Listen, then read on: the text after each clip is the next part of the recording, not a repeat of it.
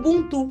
Você está ouvindo A Cor da Voz, um podcast negro que discute experiências negras de vida, arte negra e conceitos vinculados aos debates raciais.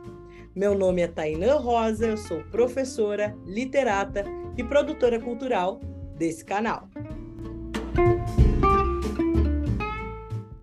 É com muita alegria e reflexão que recebemos vocês na temporada 9 de A Cor da Voz com o tema Feminismo Negro. Nós falaremos sobre conceitos de feminismo, literatura adulta e infantil feminista e gênero e linguagem. É muita potência. Assim, iniciamos o primeiro episódio da temporada com o questionamento: o que é feminismo? E para expor algumas pistas e caminhos, não poderíamos deixar de citar o livro Quem Tem Medo de Feminismo Negro, da filósofa Djamila Ribeiro, que, para satisfação do movimento negro, tem se popularizado tanto na academia, em universidades, institutos e faculdades públicas e particulares, assim como em comunidades de diferentes periferias. Nesse sentido, a gente deve levar em conta alguns movimentos do feminismo no Brasil. E por isso eu cito o livro na página 45. Abre aspas. No Brasil, o movimento feminista teve início no século XIX com o que chamamos de primeira onda. Nela, que tem como grande nome Nísia Floresta, as reivindicações eram voltadas a assuntos como o direito ao voto e a vida pública. Continua. A segunda onda teve início nos anos 1970, num momento de crise da democracia. Além de lutar pela valorização do trabalho da mulher, pelo direito ao prazer e contra a violência sexual, essa segunda geração combateu a ditadura militar. Em frente, replica. Desde a década de 1970, militantes negras estadunidenses como Beverly Fisher denunciavam a invisibilidade das mulheres negras dentro da pauta da reivindicação do movimento. No Brasil, o feminismo negro começou a ganhar força no fim da mesma década e no começo da seguinte, lutando para que mulheres negras fossem sujeitos políticos. Na terceira onda, que teve início da década de 1990 e foi alavancada por Judith Butler, começou-se a discutir os paradigmas estabelecidos nos períodos anteriores colocando-se em discussão a micropolítica. As críticas de algumas dessas feministas vêm no sentido de mostrar que o discurso universal é excludente, porque as mulheres são oprimidas de modos diferentes, tornando necessário discutir gênero com recorte de classe e raça, levando em conta as especificidades de cada uma. Fecha aspas. Então, pessoal, tenham atenção no seguinte: o feminismo com recorte branco reivindicava essencialmente ocupações e postos de trabalho, bem como liberdade de sua expressão corporal. Por isso, ainda nos dias atuais, a queima dos sutiãs nos movimentos feministas viraram um símbolo de liberdade. Por outro lado, nossas irmãs, mulheres negras diaspóricas, viveram o feminismo muito antes de virar conceito lutaram física e culturalmente pelas suas existências e de suas famílias. Guerrearam na época da colonização, contrabandearam grãos, contaram histórias a brancos e negros para que nossos saberes não fossem perdidos e mais. E se nos alinharmos às demandas do feminismo de origem europeia, não poderíamos estar mais afastados, pois sempre trabalhamos nesse continente, não precisamos buscar postos de trabalho e nosso corpo sempre esteve desnudo. Assim, o que buscamos são melhores e outras condições de trabalho e que a exposição ou não do nosso corpo seja escolha nossa.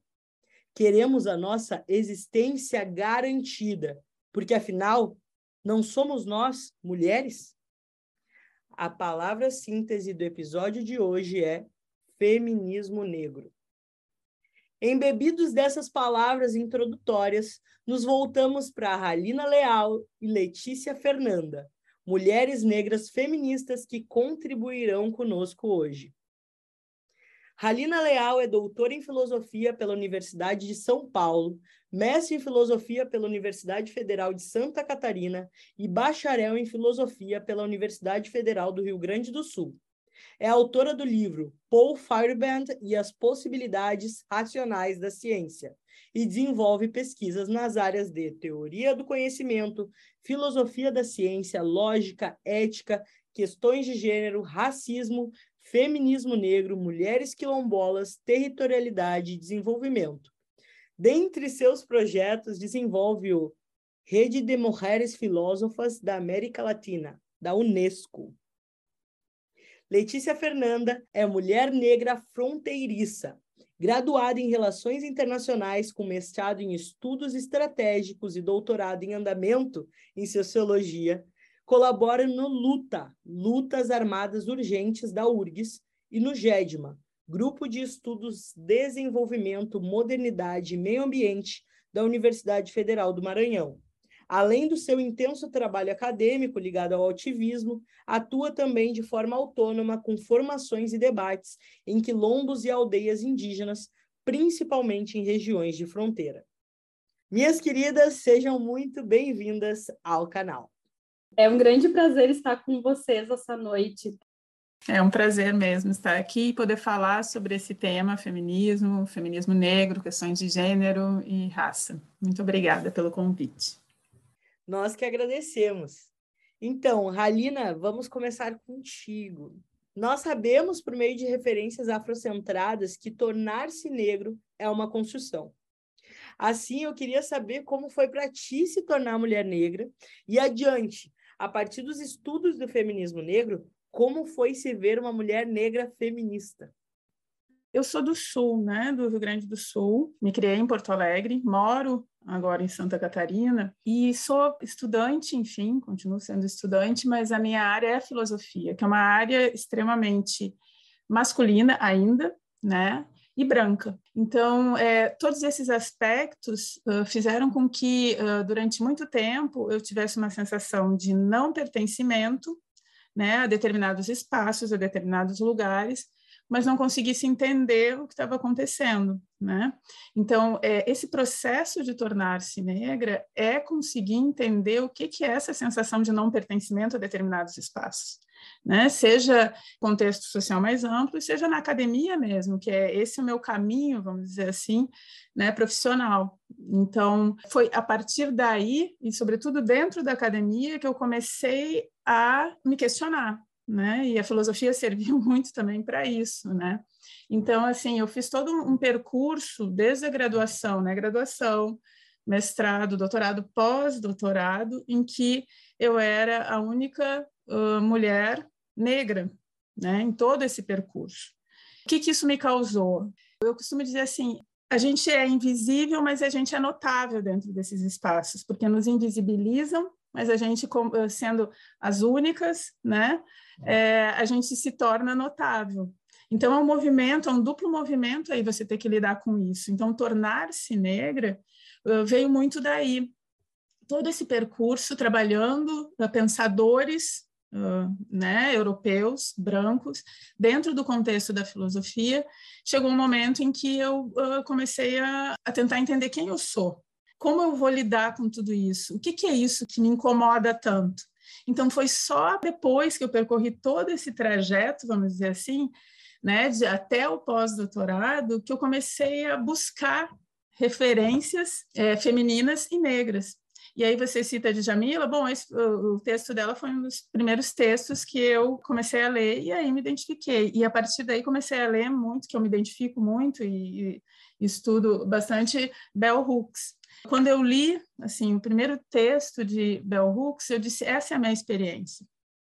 Mulher negra da classe trabalhadora, acadêmica, intelectual, e que sou atravessada por diversas, né, diferentes experiências. E é isso, assim, eu tenho que ver o meu lugar no mundo, né? Qual é o meu lugar e me enxergar de uma outra forma. Então foi todo esse processo, foi longo, né? Foi muito longo esse processo porque é, diante de, é, é, o sobre a gente é sempre é, depositado um determinado olhar, sempre dizem o que, que a gente deve ser, e como você é, bem mencionou, né, os nossos corpos são, de certa forma, objetificados, né? É, as nossas capacidades são constantemente questionadas. É como se a gente tivesse sempre que estar em determinado lugar. E uh, olhando assim para minha história e dentro do contexto da própria academia mesmo, é, eu começo a entender que em alguns momentos é como se me dissessem: bom, esse não é o teu lugar. Então, a partir do momento em que eu comecei a estudar e atrás, ver que essa não era uh, uma experiência só minha, mas é uma experiência das mulheres negras enquanto grupo, isso é, é muito importante, né? E foi fundamental para mim, porque assim eu, eu consegui elaborar algo que passou pela minha experiência, eu consegui trazer para reflexão e trazer para prática depois. Porque a partir daí, né, depois dessa, de todo esse, esse, processo de olhar para a minha experiência, teorizar em cima da, dessa experiência, eu consegui aplicar isso na prática. Né? E isso é libertador. É libertador. Porque aí não mais falam de você ou te colocam em determinado lugar, mas você se coloca. Você se autodetermina. E isso é fundamental. Né? Você compreende essas experiências que não são coisas da tua cabeça, mas dizem respeito a toda uma construção social né, em que te colocam em determinados lugares. Né? Então, a partir disso, né, o tornar-se negra é uma perspectiva de libertação mesmo. E, e, a partir daí, o que, que acontece, né? pelo menos da minha parte, né? É, eu quero ajudar outras pessoas, outras mulheres e outras pessoas racializadas, né, no caso, uh, homens também, mas assim, todas as pessoas que passam por algum processo de opressão tornarem-se aquilo que são ou se autodeterminarem, né? Porque é um processo de libertação, sim. Então, não é só individual, é coletivo e é para frente, é agir dentro desse contexto social para que a gente derrube estruturas que fazem com que a gente sofra, né? Muito. Obrigada, Ralina, pela tua fala. Adoro a Bell Hooks, né? A gente traz muito ela aqui no canal. É interessante perceber que a Bell Hooks, mesmo quando ela não usa essa palavra feminismo, ela está sendo feminista, né? Pensar na autodefinição, que é esse conceito que ela traz de autodefinir-se, né? É um conceito feminista, né? É o pensar a partir da sua própria experiência, do seu olhar, do seu lugar social, do seu lugar de fala, né? Trazendo também um conceito da Djamila que já percorreu aqui no nosso canal. Então, acho que tu trouxe um pontinho chave, assim, que é essa libertação social. Porque o feminismo, às vezes, né, como ele é popularizado, parece, quanto mais feminismo negro, que é para pensar em mulheres negras, né? E o que a gente vê é que não. O feminismo negro é para pensar num novo projeto social. É para pensar que todos e qualquer um consigam se autodefinir, se autodeterminar, como tu falou, né? A partir da sua experiência de vida. Então, tu tocou num pontinho chave. E é interessante perceber também na tua fala como a tua formação, a tua formação também acadêmica, e aí achando outras mulheres que tem a ver contigo, tem a ver conosco, né, aqui, como a Bell Hooks te auxiliaram nesse processo, como é importante que a representatividade e a representação estejam presentes, né? E acho que na academia, por enquanto, né, como a, como a Bell Hooks separa a representatividade tem a ver com os nossos corpos nos espaços e a representação com a produção que a gente faz em bens culturais. Infelizmente, por hora, a gente tem muito mais representação do que representatividade, ainda que pouca, porque os bens culturais, os livros, as referências, estão chegando primeiro do que os nossos corpos em si, né? A gente ainda não tem tanta representatividade de tantas mulheres negras nesses espaços, mas a gente está chegando aos poucos. E isso me leva a pergunta para Letícia, porque Letícia, sem essas referências, né, sem esses livros, a comunidade em geral se vê como né? Tu que está fazendo trabalho com uma prática com comunidades, principalmente comunidades quilombolas, como é que essa população em geral se vê representada ou não se vê? Como é que a gente consegue iniciar esse debate e essa reflexão sobre um feminismo negro nesses espaços? Temos que fazer um adendo também, né? Eu, enfim, vim da base, minha família, minha mãe, eu vi por exemplo, a minha ancestralidade, minha mãe, né, como uma pessoa assim que sofria muito, né, porque ela era uma negra retinta, se casou com um marido branco, e esse marido branco fez ela escolher entre uma filha de um outro homem e eu. Aí ela preferiu ficar comigo e doar outra filha. Isso foi quando foi para Porto Alegre, até ela chegar aqui na região da fronteira, né? E eu vi assim um cenário de muita violência, né? Eu lembro que tudo em volta, né? Era muito violento. As pessoas eram muito violentadas em todos os aspectos e ainda são. Né? A gente morava num bairro que chamava atrás do cemitério, na, região aqui da campanha, né? Uruguaiana, Santana do Livramento, São Borja, Itaqui. O processo de enegrecer-se é muito complicado. As mulheres negras, por exemplo, elas são capazes de alisar o cabelo como um modo de esconder a sua própria negritude. Nunca alisei o cabelo, né? No meu caso, mas eu fazia de tudo para fugir de casa, porque, enfim, onde eu morava, a educação era uma coisa muito longe, sabe? Era para uma determinada um determinado público que não atingia a gente. Viver ali era mais ou menos sobreviver entre a faca, facão e, e encontrar um, um capataz, né, para te sustentar e tu trabalhar o resto da vida no campo, servindo os fazendeiros, né, como empregada doméstica, enfim.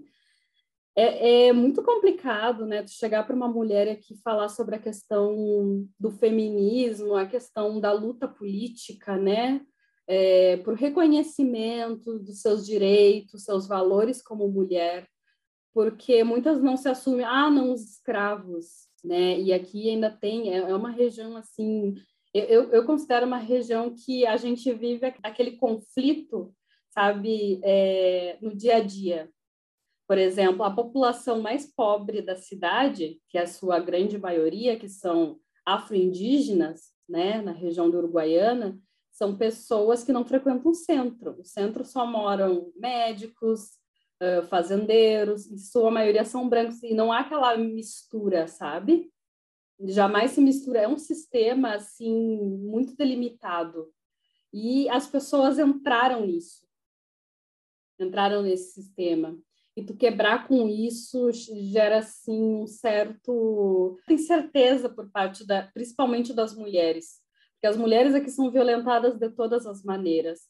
Por exemplo, assim, eu estava conversando esses dias, né, com a moça, uma moça que faz que faz faxina aqui no, no prédio da vizinha, estava falando, eu estava fazendo uma pesquisa sobre mulheres negras no período de pandemia aqui na região da fronteira oeste, né? E, e foi muito interessante que ela me falou o seguinte: é, a dona, é, eu falei assim, eu perguntei, a senhora limpa um apartamento que tem três quartos, é isso mesmo? Sim, sim, e, eu, e ela me paga só 150 reais. Eu digo, aí eu falei, vou dar um nome fictício, Dona Maria, como assim? Isso não pode. É um apartamento gigantesco, né? E a senhora tem uma certa idade. É, mas, e eu digo, e a gente está no período de pandemia. É, que já me demitiram de outros empregos, só tenho isso. E além do mais, é, eu até fico com os filhos dele, mas eles são legais, eles já me deram, eles me dão almoço, inclusive às vezes me levam em casa, ainda tem isso, sabe, um certo, é, como é que eu denomino como uma, um certo, digamos assim, honrar o patrão, sabe? Eu acho que tem muito isso na América Latina. E, e eu percebi estudando essa questão, estudando a questão Casa Grande Senzala é presente, né? É, na questão das pessoas falarem. E aí, negrinha, até certas brincadeiras que dizem assim, ah, tu tem canela grossa, muito preguiçosa, é bom um negro de canela fina, é muito presente. E as próprias pessoas meio que aceitam isso, mas a grande maioria é analfabeta, trabalha no campo, né? E aí eu percebo assim, eles estão ali no meio de subsistência né? Então, tem também aqui na, na nessas regiões, estou falando para vocês, mas o panorama que a gente vai discutir, óbvio, mas temos aqui um problema também, a questão do machismo. O homem negro, ele é muito violento, né? Em todos os aspectos. Ele é um homem que trabalha bêbado, está sempre bêbado e ele é extremamente violento, então tem muito isso. Então ele é violento consigo mesmo e com o entorno e muitas vezes com os filhos né? Porque ele está trabalhando com gado, trabalhando com colheita, e, e, parece que isso vem, né, pela análise que eu tenho feito dos quilombos. Tem um quilombo, inclusive, que eu fui visitar semana passada, Eles foram reconhecidos pela porque a matriarca era uma benzedeira, parteira e e foi muito interessante assim esse contato e descobriram que essas terras eram terras quilombolas, que eram terras devolutas e tal, e aí deixaram boca a boca, né? Deixaram em testamento para essa senhora, né? E aí essa senhora até 1930 estava pagando pelas terras, né, que foram doadas e deixadas em testamento. Então, ela pagava com trabalho, com dinheiro, venda da lã, né? Então, é uma região é uma região muito diferente, por exemplo, de, Caxias, né? E o que, que acontecia? Ela fazia parto, no inverno, o inverno aqui é muito duro, né? Ela atravessava os campos, menos zero grau, ou temperaturas mais baixas, campo congelado, para ir cozinhar para cá, lavar para lá, benzer fulano, vender os chás de ervas, tarará, bem isso. Eu lembro uma coisa que minha mãe me disse uma vez que foi muito interessante, assim. Minha mãe era uma negra retinta, né? E eu tenho muito orgulho disso. E pô, me emociona porque ela falou uma coisa para mim. Ai, não deixa, não deixa fazerem contigo o que fizeram comigo. Case com um homem branco, porque é a melhor coisa que tem. Pelo menos tu não vai viver sofrendo como a, como a gente sofre, sabe? E eu lembro que quando a gente chegou nessas terras, a gente sofria na pele, assim, por N fatores, né? Principalmente a questão da, da pobreza, né? Da miséria. Era questão, assim, tu vive no descampado, com uma casinha, né? E tu não tem assistência. Aí as pessoas vão procurar o Bolsa Família, ah, não trabalha porque não quer. Então, é uma região muito complexa. Entrando no assunto, né, da questão do feminismo, é, é muito difícil, assim. Tu tem que fazer aquele trabalhinho da formiguinha, demonstrar. Olha, dona, dona Maria, a senhora, não é porque a dona fulana é legal com a senhora, né, que a senhora tem que aceitar. Isso é errado, né? Isso está fora das leis. E, e, assim, mais ou menos, a gente vai fazendo, tentando defender. E aí ela me explicou o seguinte: ah, essa cidade é muito pequena e tu sabe como é que funciona. Se eu brigar com um, eu não tenho mais, eu não vou mais lavar nem limpar a casa de ninguém. Então aí eu deixo para a gente repensar, para a gente debater. Obrigada, Letícia, pela tua fala. Acho que tem vários elementos aí. O que mais me chamou atenção nesse primeiro momento, né, retomando as nossas é, discussões sobre a Bell Hooks é a questão do auto-ódio, né? Como muitas vezes o auto-ódio está impregnado em principalmente em lugares que a gente não pode falar sobre as nossas existências. Então, esse auto-ódio, por exemplo, ele está significado nesse homem, nesse pai que vem bêbado, que trabalha bêbado, né? Então, ele está vendo todo esse entorno dele é, negativo, né? Que tenta e é opressivo, que tenta ser dominador a todo momento, como é que tu vai gostar de ti mesmo, né? Não tem uma representação ali. Tu começa a passar por esse auto-ódio que a Bell Hooks fala. Então, como é difícil a gente atravessar esse auto-ódio, quanto mais sem um apoio, sem uma representatividade, sem políticas públicas, políticas sociais que nos tragam para nós mesmos, né? Então, esse é um problema, o alcoolismo a gente sabe que é um problema social, mas efetivamente é um problema racial. É um problema que tem uma marcação racial muito forte no nosso país e está ligada principalmente às nossas questões de falta de representatividade, de falta de nos perceber nos espaços como potentes, né? E isso eu acho que também vai no mesmo sentido dessa Dona Maria e de outras tantas Donas Marias, que acham que não tem valor. Elas aceitam o que aceitam por causa da falta de valor que se imagina, né? Que se imagina, não que não tenha, que se imagina, né? E tudo isso é, é atravessado pelo auto-ódio, essa sensação de não ser suficiente, essa sensação de ter que buscar um padrão, né? Como tu falou, de alisar o cabelo, né? Muitas de nós já alisamos, muitas de nós ainda alisamos, algumas alisam porque se sentem bem, já, já passaram, né? Tudo bem se eu tiver com o cabelo crespo ou cacheado, liso, sem problemas, mas às vezes para atender esse padrão, né? Eu já tive toda a minha nuca queimada, né? Muitas de nós já já tivemos. Hoje repensando assim, como eu não faria muitas coisas, usei formol na cabeça várias vezes. Hoje eu penso que mal que faz, a gente sabe quantas mulheres negras já faleceram, né? Já tiveram problemas muito graves por causa disso.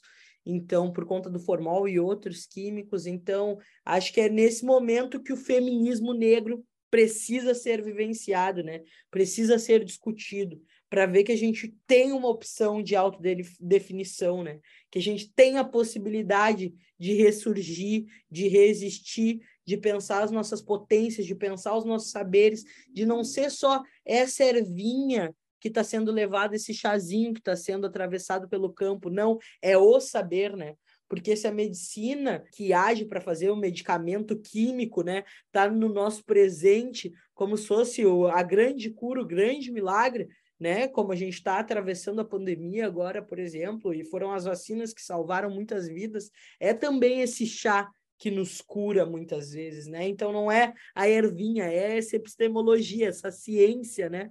Das ervas medicinais, como a gente já teve episódios aqui no canal. Então, acho que é importante falar como esse feminismo negro pode ser potente nessa reinscrição, nesse reposicionamento de narração. Então, Halina, volto para ti, né? Como é que a gente pode viver a nossa identidade nessa sociedade que inicialmente não foi pensada por ou para nós, essa sociedade brasileira atual? Pois é, e ouvindo né, essa a, a narrativa da, da Letícia, me vem muito isso, assim, que a gente vive numa sociedade supremacista branca, e tudo isso incide sobre a gente. Só que, uh, e mais do que isso, né, o que, que significa viver numa sociedade supremacista branca? Não é um supremacismo daquela, é, enfim, de grupos supremacistas violentos. É, são todos os valores que estão é, naturalizados nessa sociedade, né? E que a gente reproduz e que a gente acha que foi assim, vai ser sempre assim, é assim, as coisas são assim. E não é verdade. Eu acho que uma forma da gente conseguir sair dessa lógica é a gente entender que tudo isso é construído. E essas relações foram e são construídas e são mantidas né, por, por interesse de um grupo que domina, que é das pessoas uh, privilegiadas, no sentido de que, bom, quem é que tem o maior privilégio dentro do contexto social? O homem branco, né? Então aí a gente vem, uh, vai vendo ali quem é que está nessa pirâmide social. É, e de, dentro dessa pirâmide, quem está na base é, somos nós, as mulheres negras.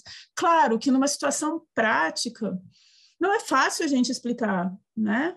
Porque é, as, essas, essas mulheres, ou nós, né, mas as mulheres negras, como uh, a Dona Maria, é, é o nome fictício, mas a Dona Maria, estão é, uh, vivendo essa experiência, não estão tendo nem tempo de refletir a respeito disso, estão aí na luta, sobrevivendo. Né? Mas, de alguma forma, é, tocar essas pessoas, ou tentar mudar, e aí é um ponto importante do próprio feminismo negro, é mudar as estruturas que colocam as donas Marias nesse lugar. E aí a gente que está de posse de algum tipo de conhecimento, de alguma uh, narrativa que possa mudar isso, e ação que possa mudar isso, que a gente faça. Não que a gente, é, e, e, o feminismo negro tem muito disso, assim, não é a gente, é, dentro dessa estrutura, a gente alcançar um lugar e a estrutura se manter e a gente deixar as donas Marias lá na base, sofrendo. Eu acho que a gente, quando começa a desenvolver essa consciência, a gente tem que trazer todo mundo com a gente de alguma forma. Vai ser fácil? Não. Mas a gente tem que ter em mente que essa estrutura, da forma como é estabelecida, né, ou como está, não pode continuar. Então, como sair disso? Eu, eu, eu acredito muito uh, que, sim, tem, tem a educação, e não é aqui, né, uma, é, parece assim, que é uma palavra que resolve tudo. Mas, assim, o que, que é essa educação? Uma educação que conscientiza, né? Sim, desde a criança lá, uh, pequenininha, mas que conscientiza essas pessoas que estão nessa situação opressiva, né? É fácil? Não é fácil. Agora, a, a, educação não é você uh, uh, simplesmente achar que essa pessoa vai ter que ser uma pessoa letrada. Essa pessoa tem que conseguir enxergar o seu, a sua experiência. e conseguir entender que essa experiência não é por culpa, porque a gente trabalha muito com a noção de culpa, por culpa dela, ou por incapacidade dela, ou porque ela é de determinada forma e que não vale nada por ser assim, mas que está nessa, nessa situação porque tudo isso é construído, né? E, e quem usufrui do trabalho uh, dela é, uh, quer manter essa estrutura assim. Então essa pessoa é, é, tem, a gente tem que conseguir uh, se comunicar também com essas pessoas por meio de uma educação, e uma educação não essa educação pura e simplesmente formal, mas uma educação que consiga conscientizar. E aí eu acho que vem o nosso papel também, quando a gente está no campo da é, educacional, enquanto uh, professoras, professores, enfim, né? Que é a gente não simplesmente trabalhar de forma conceitual, mas a gente se comunicar com todas as pessoas, né? Numa linguagem que todas as pessoas, ou as pessoas que têm que nos ouvir, consigam nos ouvir e consigam se identificar com aquilo que a gente está falando. Então, é, para mim, assim, é fundamental a gente entender que a situação como está, ela foi construída. Não é que é assim e deu. E que a gente naturaliza isso e reproduz isso o tempo todo.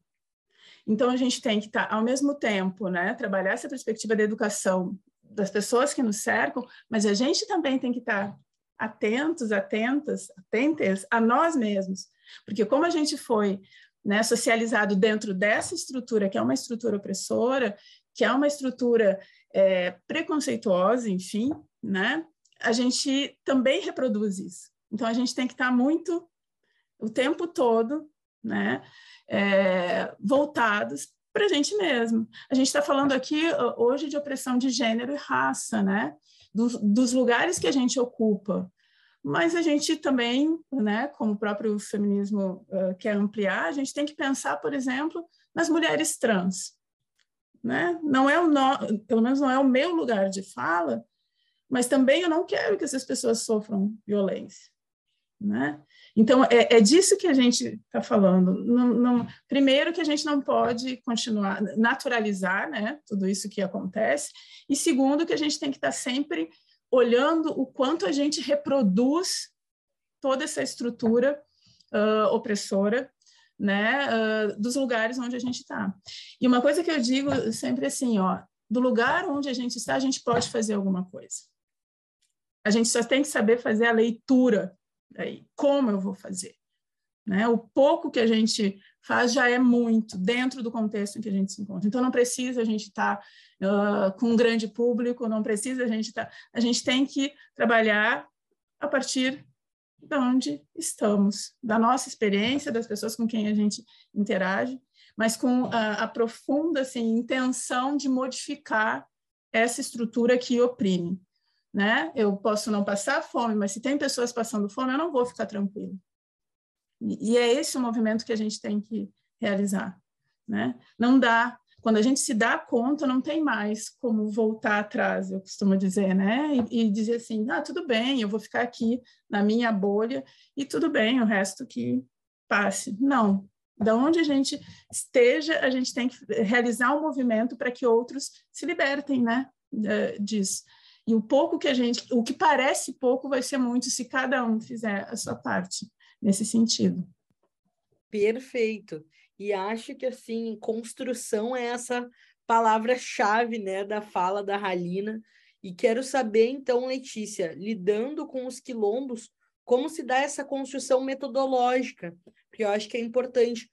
Como que tu escolhe esse tema que vai ser falado com essas mulheres? é, tu traz algum, é, alguma manifestação cultural concreta, é, surge ali da narrativa na hora, porque é isso, para ter uma reconstrução, a gente tem que partir dessa construção prévia, né? Que a Halina está falando. Como é que tu faz esse é, translado para chegar efetivamente na construção do feminismo negro? A Halina ela falou uma coisa sumamente importante, né? Que é aquela questão que a gente tem que, muitas vezes, né? É, descer daquele status quo acadêmico, a gente tem que descer daquele salto, sentar na mesa, né? Com a, por exemplo, quando eu vou nos quilombos, eu sento Aí ele, as mulheres me contam o dia a dia delas, né? O que, que elas sentem, quais são as dificuldades. Passo o dia no quilombo, né? O tempo que, que der ali, vejo as dores, elas, elas vão se sentindo mais próximas, sabe? Aí depois disso eu explico quem sou eu, né? Até então eu sou uma comadre ali tomando mate, né? E, e, fico, e escuto, fico só escutando, né? E aí vou explicando. Por exemplo, a questão de um quilombo aqui mesmo, que, que recebeu esse que eu estava falando para vocês, a matriarca morreu na Covid, com 90 e muitos anos também, e, e foi muito interessante, assim, que os descendentes, né, quer dizer, os filhos, eles casaram com mulheres brancas, então os netos e bisnetos são tudo brancos, o quilombo está todo embranquecido, e eles têm uma vergonha tremenda das raízes africanas, né? E um dia eu estava conversando, né, com a, com a matriarca desse quilombo, e ela disse assim, é, que estão querendo tomar as nossas terras. Eu falei, olha, dona, é, os quilombos, né, eles foram construídos sobre muita luta. Ela falou, ah, não, quero política aqui dentro do território. Não, dona, política a senhora está fazendo. Na sua figura como liderança dentro do território, a senhora está sendo política. Política não é só partido político. Política é suas ações, é ir no INCRA, é discutir com os fazendeiros que estão tomando suas terras, colocando ovelha e vacas aqui, é discutir com os poceiros, né? É discutir com os ciganos que estão ali perto, mostrando, né? E aí às vezes eu trago alguma coisa. Por exemplo, uma um livro que me marcou muito assim é e eu gosto muito da linguagem dela que é a Maria Carolina de Jesus né e porque ela, ela fala sobre isso, ela tem uma humildade nas palavras, a simplicidade das palavras falam por si só. E ali a gente já vê exatamente a ação e, e, e, como, como que se desenvolvia, né? O que, que ela sentia naqueles dias que ela vivia dentro da favela, né? E, e a sua comunidade, enfim, quando ela, ela fez aquela mudança do campo para a cidade, foi muito interessante e aí eu explico, porque muitos quilombolas moram na cidade e voltam para o campo, né? Mais pela questão das terras. Ah, mas a gente está interessado nas terras. É, mas se vocês continuarem assim, vocês vão perder o direito à terra. Coisas assim que a gente tem que ir, por exemplo, na beira do rio, tem que conversar, sabe? Tem que ir lá e, e usar uma linguagem simples, né? Sim, ver o que, que eles estão sentindo. Por exemplo, uma das coisas que eu vejo, até vi assim, não sei, ali na sociologia, que nós negras, às vezes, quando a gente vai adquirindo um certo status acadêmico, profissional, enfim, nós perdemos, digamos assim, as nossas referências, ou seja, as nossas referências da onde a gente vem. E aí usamos uma linguagem pedante, né, simplesmente para tratar com pessoas. Porque as pessoas, as pessoas, por exemplo, desde que vivem na rua, nos lixões, né? Tem aqui uma liderança é catadora, uma pessoa maravilhosa, é, crianças, jovens, eles têm uma própria linguagem, né? E, e às vezes a gente tem que entender isso, tem que entender, porque a gente não tem como incutir, por exemplo, na cabeça da Dona Maria. A Dona Maria disse: Eu sou contra essas feministas, né? Dona Maria Dona Maria é ótima, eu dei altas risadas com ela tomando café, ela um amor. Mas, ah, eu não gosto das coisas. Não, Dona Maria, não, não, é, não é nesse sentido, né? Ah, o, que, o que a senhora sente, assim, quando escuta? O, como que a senhora se sente? A senhora gosta de ficar trabalhando meia-noite até na casa do fulano? Né? A senhora acha isso legal? Não, não acho. Por quê? Tem que fazer a pessoa se dar conta, né? E explicar. Tem leis o, o seu marido, que é capataz, tem leis, ele tem que receber pelo trabalho, ele não tem que passar o resto da semana no campo, passa o me, praticamente o mês todo, vem dois dias. Isso está errado, isso é contra as leis trabalhistas. Né? Ah, mas o patrão me paga isso, paga aquilo, paga, minha, paga me ajuda com o com, meu barraquinho, com a minha casinha, lá na Pro, alguma coisa. Né? Não, a senhora acha que está certo? A senhora não acha que falta alguma coisa? O que, que a senhora sente? E, é, e é isso, entendeu? É a gente trazer para a discussão. Por exemplo, aqui tem um problema sério que é entre casas de candomblé, né? A região da fronteira, gente, é um, é um lugar maravilhoso, assim, sociologicamente, assim, antropologicamente é maravilhoso. Aí vem gente do Uruguai, da Argentina, né? Até porque a gente tem os afro-uruguaios, os afro-argentinos também, que estão também nesse processo de reconhecimento.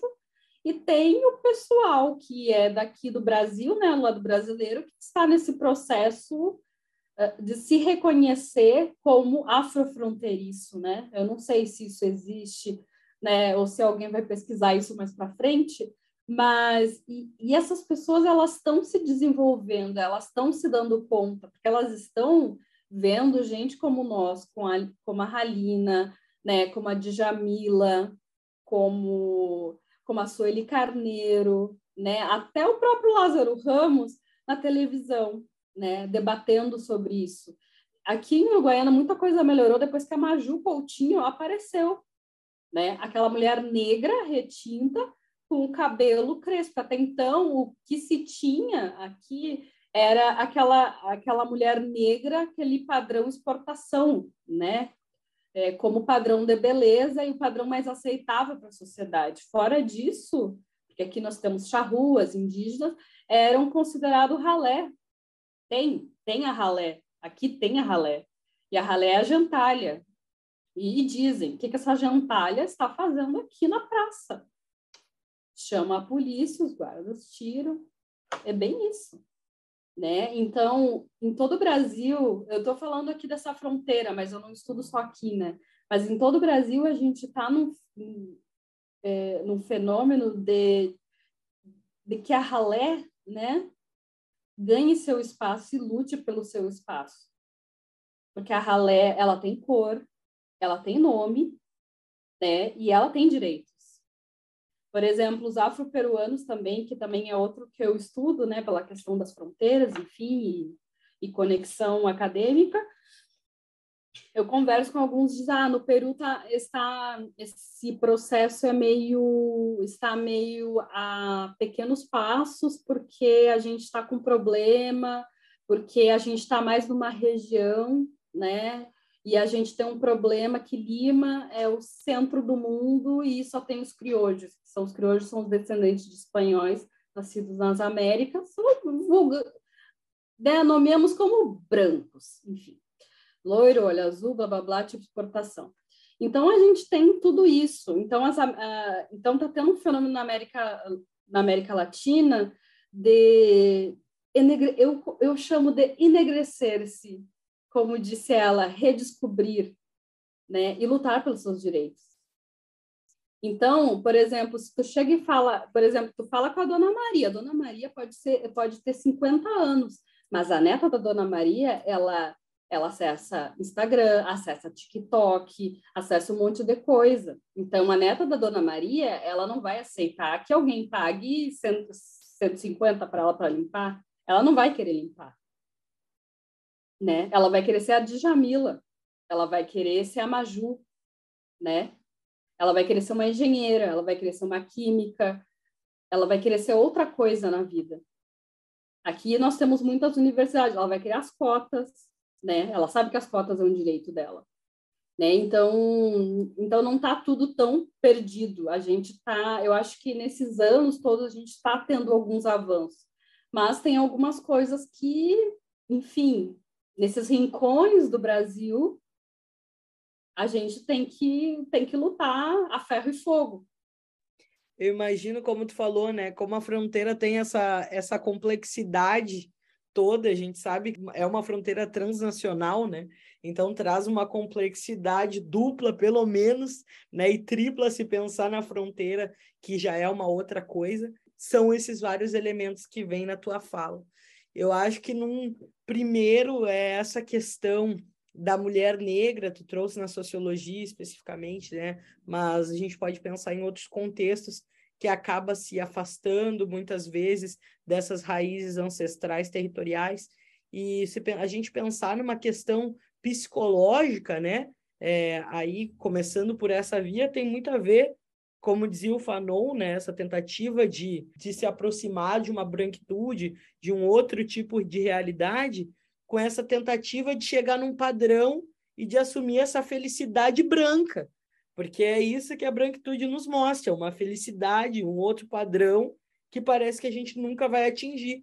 E a gente não vai porque a gente não é branco, né? A gente vai atingir um outro tipo de felicidade, com outro tipo de existência, e tá tudo bem, porque o feminismo é para isso, para a gente pensar a nossa pluralidade, né? Mas eu acho que tem um certo momento que talvez muitas de nós passemos, no sentido de tentar mostrar o nosso valor. Tanto tempo que a gente é desvalorizado, quando a gente atinge um outro lugar que parecia não ser nosso e que a gente se apropria, a gente quer mostrar por tudo, né? Nas nossas melhores palavras, e às vezes que a gente tem a impressão que é o vocabulário mais rebuscado, né? Aí o mais difícil, ou tem uma palavra que é o pernóstico. Que palavra mais difícil? Que é para dizer assim, o difícil do difícil, né? É isso que a gente quer mostrar às vezes para dizer, olha, eu também posso, eu também sou da academia, eu também vou na faculdade. Então, às vezes depois a gente tem que fazer o, o caminho de volta, né? Olhar essa sancofa, olhar para trás e voltar e se reapropriar. E aí estar com os nossos, né? Não falar só sobre nós, mas falar com os nossos. Como dizia Lélia Gonzalez, o lixo vai falar e numa boa, né? E acho que é esse momento que a gente está falando né, do lixo, que vem inclusive do lixo, como tu trouxe aqui a Carolina Maria de Jesus, né, mais uma Maria na nossa história, que estava falando numa boa, ela tinha que falar, ela teve que falar mesmo, e agora é muito, com muita alegria, a gente pode começar a falar mais, né? A gente está vivendo esses 60 anos de Carolina Maria de Jesus, desde 2020, essa nova década, junto com a pandemia ainda, uma década muito revolucionária, né? Para usar uma palavra também da Bell Hooks, de repensar as nossas existências. Então, que bom que as novas gerações estão podendo falar e se ver, e que talvez nesse momento o nosso maior trabalho seja com os nossos mais velhos, né? Seja com quem tem esse saber ancestral para passar para os mais novos a nossa história e os mais novos embebidos, né, imbuídos aí dentro dessas novas narrativas, percebendo que a gente possa estar em outros espaços, consiga costurar esses conhecimentos, né? Todas essas possibilidades que estão surgindo junto com essa história que já é nossa. Então, é difícil, né? A gente não vai trazer toda a solução, é muito difícil, é muito complexo, mas pelo menos a gente consegue trazer essas pistas. E para nos ajudar a entender um pouquinho mais desse caminho, Halina, eu te convido a nos contar algum projeto teu que esteja acontecendo, que esteja em desenvolvimento, é um projeto feminista, né? Como fazer com que eles possam acontecer, né? Projeto de estudo, de extensão, de ensino, como fazer para que as nossas pesquisas, os nossos saberes, os nossos projetos enquanto mulheres negras aconteçam? Bom, trabalho numa universidade aqui em Blumenau e tem um ponto aí que, que eu queria até trazer, que assim, é, a gente que, que está, e eu, eu costumo dizer assim, é, uh, negros, negras, negres do sul, né? A gente está dentro de uma realidade, sobretudo quando estou dentro da academia, né, da universidade. A gente está numa realidade em que a gente convive muito mais com pessoas brancas. Aqui em Blumenau, né, a nossa, eu diria assim, a nossa luta é uh, para que sejamos reconhecidos, para que as pessoas saibam que em Blumenau existem negros, porque é um processo uh, de invisibilização constante, né, ou de, é, de não lugar, né? Uh, e os, meu, os meus projetos eles vão muito ao encontro disso. E tem uma coisa que essa questão da linguagem, né? E está conectado com isso que eu estou falando de, dessa convivência dentro da academia. Tem um momento em que a gente cansa, né? Se você vai, uh, enfim, uh, dar uma aula uh, com o cabelo todo solto, com o cabelo crespo natural, é, é, o tempo todo prestando atenção, as pessoas prestam mais atenção na tua aparência do que naquilo que você está falando. Então, assim, é, tudo isso para dizer, às vezes algumas pessoas cansam, e aí, mais ainda, é, se mimetizam, né? Querem entrar nesse padrão, como você estava uh, falando. É, eu costumo dizer assim: olha, tem momentos em que canso, aí eu vou lá, durmo, para outro dia continuar, né? Porque esse processo de deixar uh, uh, de cansar mesmo, ou a gente ter que explicar alguma coisa, ou desenhar alguma coisa que a gente já explicou tantas vezes, é, também é, é, é, um, é, uma estratégia política para nos desmobilizar, desmotivar, e a gente dizer, não, tá bom, a gente entrega. Então, a gente tem que estar atento, atento a isso, né? Uh, e eu, os meus projetos vão muito ao encontro disso, assim, de resgatar as pessoas que não conseguem ou não se veem dentro da universidade. Porque eu já ouvi pessoas dizerem que passavam pela frente da universidade aqui e sempre pensaram, bom, esse aqui não é o meu lugar, né? Então, eu estou com projetos, seja projetos uh, que trabalhem questões de é, ações afirmativas dentro aqui da universidade. E, e por que, que eu uh, digo assim que, que, é, que é difícil? Porque, assim, dizem, não tem negros, então a gente não precisa disso. Mas tem. Tem. Uh, só que estão ocupando espaços nas margens, né? Não vem para o centro, não vem para esses espaços de troca intelectual. Então, meu, o meu projeto, um dos projetos diz, uh, diz respeito a isso, né? Trabalhar dentro da universidade para a questão de ações afirmativas, mas também dentro da universidade de acolher aqueles estudantes que já estão aqui e que uh, e tem esses estudantes só que não conseguem, às vezes, terminar uh, um curso porque não se sentem parte disso, uh, sofrem, inclusive, com questões de depressão, né? Porque o tempo todo estão dizendo esse não é o teu lugar, né? Essa não é, esse não é o espaço para você estar. Você não tem capacidade para estar aqui, desenvolver o curso ou estar no curso que esteja. Então, é, eu desenvolvo, estou desenvolvendo esses projetos é, e estou trabalhando dentro de um projeto de extensão também uh, com relação à questão de assédio. E aí junto as duas coisas, né? Então, as questões raciais e as questões de gênero, porque isso também acontece muito dentro da universidade, né? Então, é um trabalho que eu faço, eu tenho um grupo de pesquisa, o Genera, em que acolho pessoas, né, que é, é um grupo de pesquisa, mas é aquela pesquisa muito é, a la Hooks, né, porque é, as pessoas uh, têm que identificar quais suas experiências, teorizar a respeito disso e a partir daí é, agir, né, para se sentirem uh, bem. Então, os meus projetos eles vão muito nessa direção de acolher, de conscientizar, né, e de fazer com que mais gente é, mais pessoas, pessoas negras, mulheres negras, estejam nesses espaços que historicamente né, são ocupados por pessoas e, sobretudo, homens brancos. Então, é um trabalho é, difícil, né, porque é, eu tenho que lidar também com questões uh, de, de professoras, professores que não entendem tudo, tudo isso ou que simplesmente reforçam a ideia de que não existem negros ou que não existe uh, racismo ou que não existe assédio né, uh, na universidade.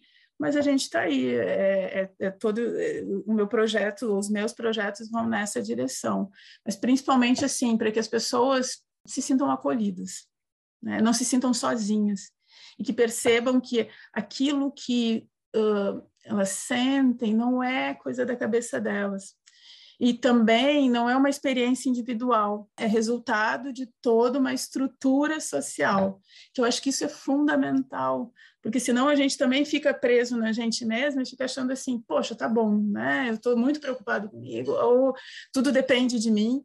E não é, a gente tem que ampliar o olhar e ver que uh, aquilo que nos atravessa tem a ver com toda uma estrutura que foi construída e que não é natural a gente se sentir da forma que se sente, não pertencendo, sofrendo e tudo mais. Então, os meus projetos vão muito nessa direção aí, né? Acolher, conscientizar, uh, para aí verdadeiramente incluir, né? Eu acho que essa é a ideia. Alina, tu foi falando dessa questão do acolhimento, lembrei de uma, de uma situação muito pessoal minha, mas como eu digo, parte de um eu-nós, né? As, que eu me vejo dentro do coletivo. É, a, minha, a minha tia, irmã da minha mãe, mora em Garopaba, em Santa Catarina. Então eu sempre fui muito para Garopaba, mas não ia para outros espaços de Santa Catarina, ia sempre para lá para ficar com a minha família. E aí, é, na minha, no meu início da minha vida adulta, acho que estava com 19 anos, talvez 20, assim, fui para Blumenau, tive essa oportunidade de ir para Blumenau, cheguei, meu Deus, estava apaixonada pelas casas, né? Aquela coisa louca de filme, assim, me sentindo uma princesa, toda arrumada. E eu não sou uma pessoa muito religiosa, mas eu vi uma igreja, coisa mais linda, assim, brilhante, pensei, vou entrar dentro dessa igreja, né? Olha que coisa mais linda para tirar foto, nem que seja. E aí su, tava com, minha, com a minha maquininha de tirar foto, vê como as coisas mudam em menos de 10 anos, as coisas mudam muito, né? Porque eu tava com uma máquina cuidando flash. Eu me lembro disso muito especificamente, assim, para ver se ia dar com flash ou não ia. Agora, com a, com a, com a felicidade dos iPhone, que flash, que, né? E aí, mas eu tava com a minha maquininha de flash. E aí, parcelado pela família, que nem eu não paguei aquela máquina. e aí, eu tirando foto para lá e para cá, feliz da vida. Olhei para trás para tirar foto de cima, porque ela ia subindo. Quando eu virei para frente, uma senhora gritou na minha presença. Ela se assustou comigo, porque ela também estava olhando para trás. E a gente deu de cara uma para outra no momento, estava uma olhando para o lado e outra para o outro, a gente se virou ao mesmo tempo. Quando ela me viu, ela gritou. E era uma mulher que eu nunca tinha visto uma pessoa assim na vida, que ela era branca, ela tinha os cílios brancos, ela tinha a sobrancelha branca, ela tinha o cabelo branco, ela estava de branco, meu Deus. Era, é, era um. Estava fazendo uma encarnação religiosa ali, uma coisa louca. E aí ela gritou na minha presença, mas aquilo me desestabilizou muito, né? Agora até vou, vou abrir uma coisa a mais, uh, que eu não sei se eu já falei isso abertamente no canal, dia de, dia de revelações, pessoal. Mas eu fui casada com uma mulher por quatro anos, quem sabe já me viu com meninos também que que estão rodeando mais a minha vida ultimamente, mas eu fui casada com uma colega por quatro anos, uma colega que era da URGS também, e aí eu estava com ela nessa ocasião, que só piorou, porque daí ela ouviu a situação, veio para cima de mim e já falou amor e não sei o quê, e aquela senhora ficou horrorizada, né? Eu sei que eu fiquei muito distante de, de Santa Catarina por anos depois daquilo ali, né? Porque eu não, eu não conseguia, é, e quanto mais em outras cidades, né? Eu conseguia voltar para Garopaba de novo, mas não conseguia em lugar nenhum, porque eu fiquei com aquele horror ali, né, que aconteceu assim, e depois saí com a minha com a minha companheira de mão dada dali, daí percebi, tinha um monte de gente olhando, porque ela é branca, e daí eu preta e ela branca, nós de mão dada, duas mulheres dentro do, de Blumenau, só piorava a situação, né? E aí tive esse, esse afastamento, assim, gorda ainda as duas, que mais que querem? E eu ainda mancando, que estava com o joelho quebrado. É deficiente, gorda, é bissexual, que que é isso, né? Meu Deus, manda embora. E tudo acontecendo ali de um, de um, jeito só, né? E aí fiquei com esse trauma, assim, fiquei com essa, com essa situação por, por muito tempo. E agora, durante a pandemia, eu tive a alegria de encontrar a Eliane Debus, que é uma pessoa maravilhosa e que trabalha com a história da Antonieta de Barros.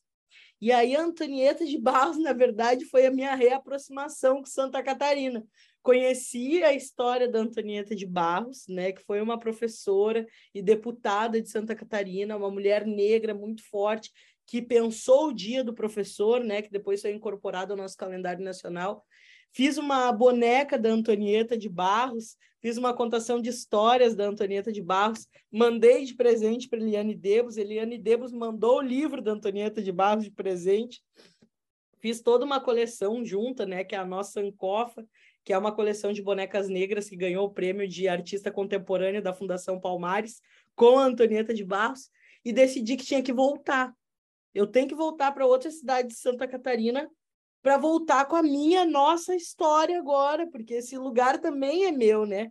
Teve uma professora lá, Antonieta de Barros, que escrevia, inclusive, no mesmo nome de jornal que eu, Jornal A Semana. Ela de lá e eu daqui. Eu tenho que me reaproximar. E foi só nesse ano, acreditem, em 2022, que eu voltei com o projeto de bonecas negras do nosso Sankofa e fui para Imbituba, né? Fui um pouquinho mais longe agora, fui para Imbituba, foi muito, fui muito bem acolhida na Academia é, Brasileira de Letras, né? Eles me chamaram para dar palestra de abertura deles e falar com a comunidade. E aí, só a partir de outra mulher negra, a partir de uma representação e de uma representatividade, que pude voltar para um território. Então, para dizer para vocês assim, como essa acolhida fez toda a diferença na minha vida, né? De algo que tinha acontecido. Podia nem ter acontecido nada e eu já não senti que esse território era meu, mas aconteceu e daí só foi pior, né? Então, às vezes, como é importante a gente ter esse, esse essa reaproximação. E claro, quem quiser conferir as contações de história, vão lá no canal ou peçam para a gente no canal do YouTube do Tainan Rosa Inventadeira. Tá lá as contações de história para formações de professores, para usar em sala de aula. E usem mesmo, né, gente? A gente precisa contar as nossas histórias de outras mulheres negras para que a gente se sinta em paz aí. E, Tainã, eu acho que você não conhece Jeruse Romão? A Jeruse escreveu um livro sobre Antonieta, ela fez toda uma pesquisa e, assim, é, junto com a Jeruse e um grupo que tem aí, a gente é, a gente é, tem um grupo de mulheres negras em Santa Catarina, né? Então, eu acho que é, que é importante isso, porque é, esse território também é nosso.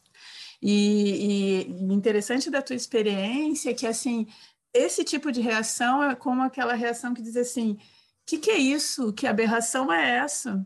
E isso nos atravessa. Né? Então, quando a gente começa a desenvolver assim uma, uma consciência, né, mas também assim um sentimento de, do nosso valor, é, claro, isso vai nos atravessar de alguma forma, mas a gente vai, vai olhar de, outra, de, de um outro jeito, né? Porque é isso que, que fazem. Olha, esse território não é teu, isso aqui é nosso, vocês não existem aqui. A gente existe sim, né? E a gente torna tudo isso muito mais colorido, não é só tudo branco, sabe? Então é, é esse movimento assim que é, que é muito importante. E quando a gente abre, nossa, muda, muda a perspectiva, né? Só para complementar aí. Obrigada, Haline, obrigada pelas tuas palavras, assim, né? Porque ainda é uma coisa que me que me mexe, assim, não tem como não, né? Quando a gente passa por essas experiências. Letícia, pensando aí sobre os projetos também, a gente quer saber dos teus, né? É, falando propriamente de algum projeto específico, o que, que tu pensa nessa relação entre atuação e o feminismo? Bom, primeiro eu tenho que dar uma introduçãozinha, porque eu não era feminista negra, quer dizer, pelo menos não me considerava quando eu estava em relações internacionais, né? Eu trabalhava muito com questão ambiental e povos indígenas e mineração, né? E eu fugi das relações internacionais porque eu comecei, é, quer dizer, eu já sentia na pele, mas durante a graduação, e foi um período muito ruim da minha vida, enfim, entrando nessa parte pessoal também, né? Acho que todo mundo já sofreu alguma, todo mundo tem uma historinha da, da escola, né, da universidade para contar, ou até do cursinho. Mas o que, que aconteceu? Eu pulei um ano do ensino médio, na escola foi horrível, né? Como toda criança negra, mulher negra sofre na escola.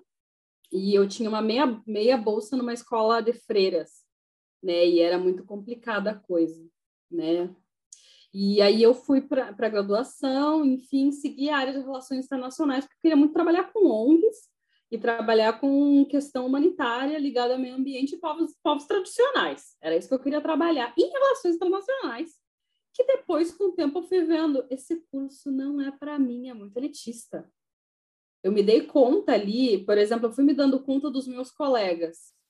Né? Na graduação, como eu estava na Universidade Federal do Pampa, vinha gente do Brasil inteiro. Naquela época, né, que o Lula, Dilma, enfim, expandiram as universidades. né? E eu pensei, uau, mas eu estava com gente do Nordeste, do Norte, então era muita diversidade. Então eu achei que eu podia, entendeu? Eu achei, uau, o Brasil está mudando. Aí eu tive meu primeiro contato um grupo assim lá da região de Santana do Livramento que, que criou, que estavam investigando analisando sobre a questão do feminismo em relações internacionais, até fazer parte do grupo. Depois de um tempo, me dei conta que não, não incluía. Tinha situações ali que elas tratavam que nunca iam incluir.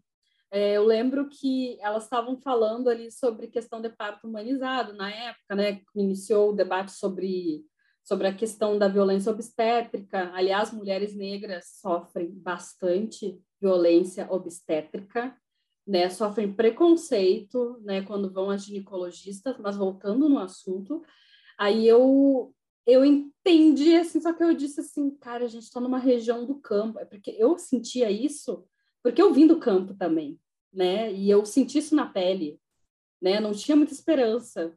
E aí eu vi aqueles debates assim, eu digo, isso não vai chegar a lugar nenhum, isso nunca, vai, não me inclui. Enfim, saí lá do grupo por outras questões, fui, digo, ah, no mestrado isso vai mudar, vou poder pesquisar o que eu quero. Cheguei no mestrado na URGS, em estudos estratégicos, é uma coisa que eu vou falar aqui, nunca falei para ninguém, assim, só meus amigos sabem. E eu lembro que foi um período doloroso, porque eu estava enfrentando problemas pessoais. E o mais difícil, assim, em relações internacionais para mim, porque eu abandonei a carreira, foi que tinham só colegas africanos e eu, de brasileira. E eu lembro que alguns professores, eles perguntavam na frente de todo mundo, né? Tinha um professor Bambambam Bam, Bam, lá das Relações Internacionais, e ele perguntou para mim numa das aulas, é, Letícia, né? E eu tinha um sotaque bem carregado, não sei, mas enfim. É, tu é de Cabo Verde? E eu. Não, não, eu, na minha inocência, o que, que acontece? Aí eu me dei, comecei a me dar conta que aquilo começou a me estressar. É, na minha inocência, eu digo, ele deve estar tá achando o sotaque meio diferente, né? Deve ser gente da cidade que nunca foi para aquelas regiões lá do, do Ó do Borogodó, sabe? E aí eu falei, não, não, é eu sou de Uruguaiana. Ah, tá. Aí ele me deu um livro sobre a África. Eu digo, não, não, eu pesquiso sobre povos indígenas e, né, eu peguei outro livro. Enfim. Numa outra aula, assim, na mesma semana, ah, tu, tu, é, tu é de Angola? né? Aí depois fui ter um encontro lá com, não foi com o coordenador do curso, mas foi com uma outra professora num outro semestre. Ela perguntou assim, porque eu tinha posto meu trabalho, descogotou tudo. Meu trabalho ficou no português de Portugal, né? E aí eu entreguei ela assim, fala português do Brasil? Aí chegou um momento, eu falei, que isso? É muito mais fácil um africano estar dentro desse programa por causa das relações entre Brasil e África e alguns países africanos do que uma brasileira e, eu, e aquilo começou a me incomodar e eu lembro que eu era uma pessoa bem atuante em sala de aula e eu falava algumas coisas e alguns professores não gostavam e nunca tive assim uma baixa só que o que, aconteceu em relações internacionais na minha época não tinha cotas e eu lembro assim que, que eu sentia na pele porque ali eu senti na pele o que, que é o academicismo branco né? Eu lembro que eu, eu estava propondo uma ideia muito diferente, né? que depois eu, se tornou minha dissertação, enfim. E eu lembro que meu próprio orientador não me levava a sério.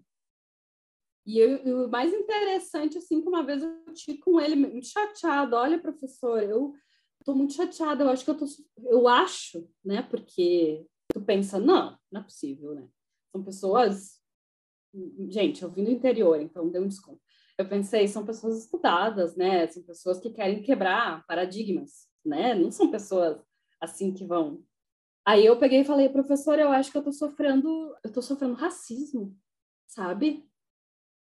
Eu sou a única pessoa negra e é muito difícil. E eu lembro assim que ele trabalhava com com países africanos. Ai, não, isso é ideia tua, é da tua cabeça, nem vai por essa.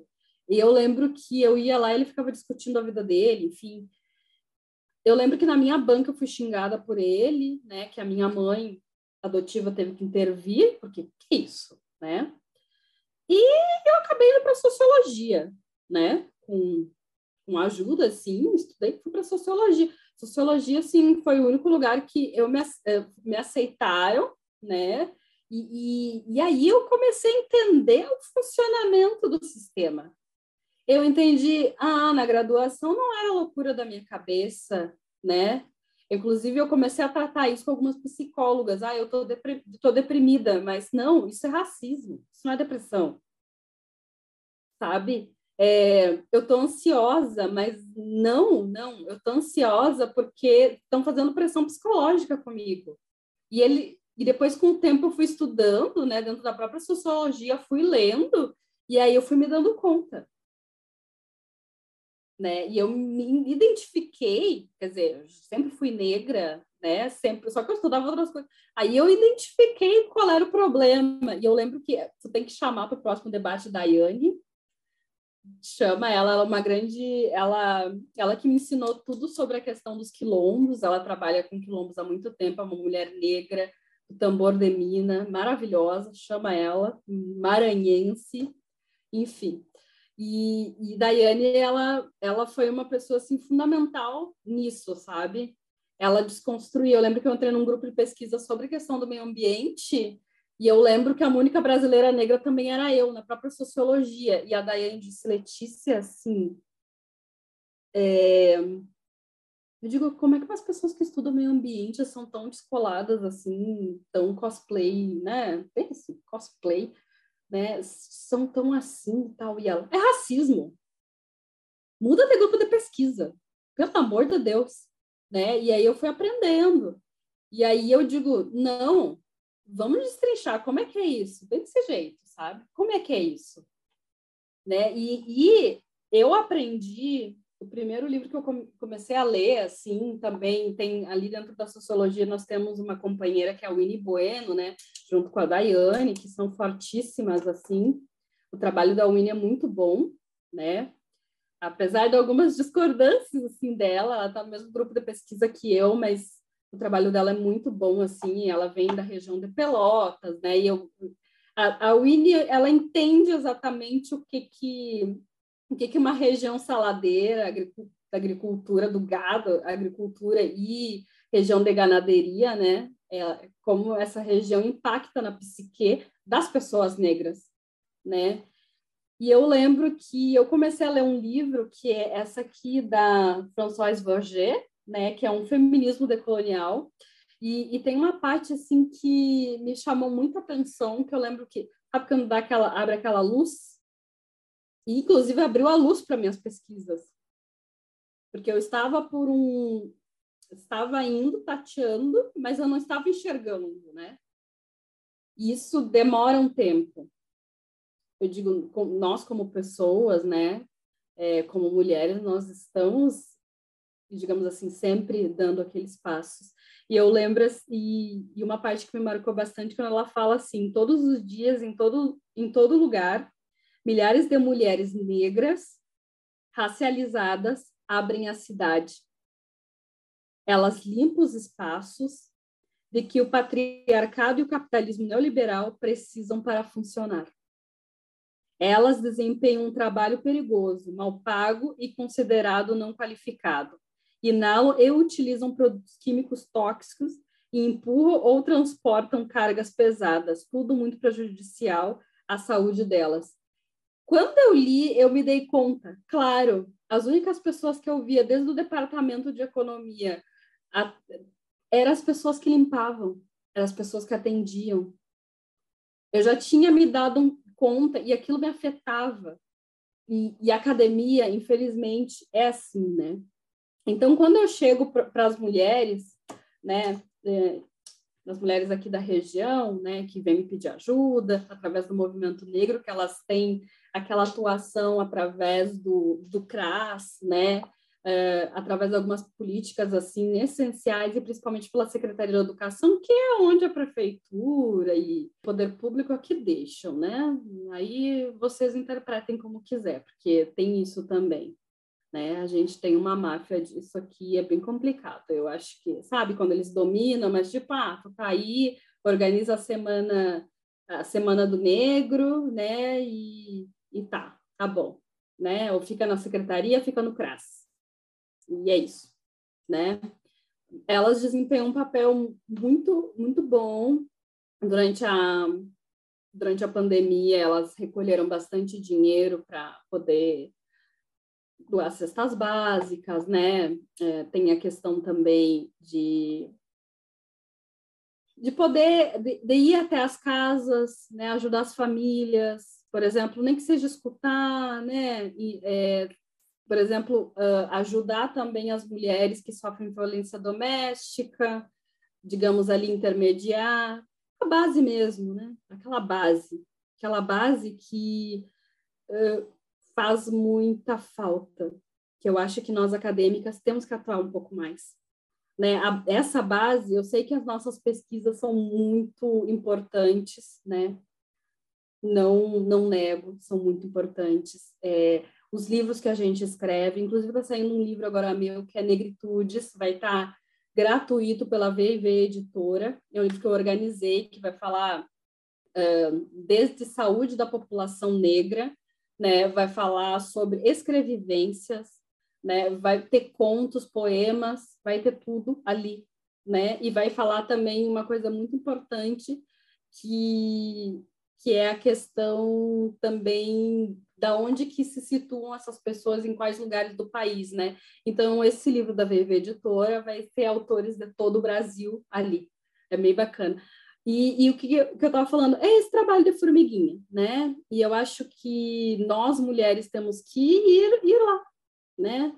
Às vezes a gente tem que, eu sei que é muito importante a gente escrever nossas teses, nossas dissertações, a gente dar aula na academia, mas às vezes é importante também a gente fazer uma oficina, sabe? Como tu, como tu faz, né? De contos, para mostrar para aquelas meninas negras, né, que o cabelo dela é bonito, criar um, digamos assim, um sentimento de autoestima, né, que eu sei que para todos nós foi muito custoso.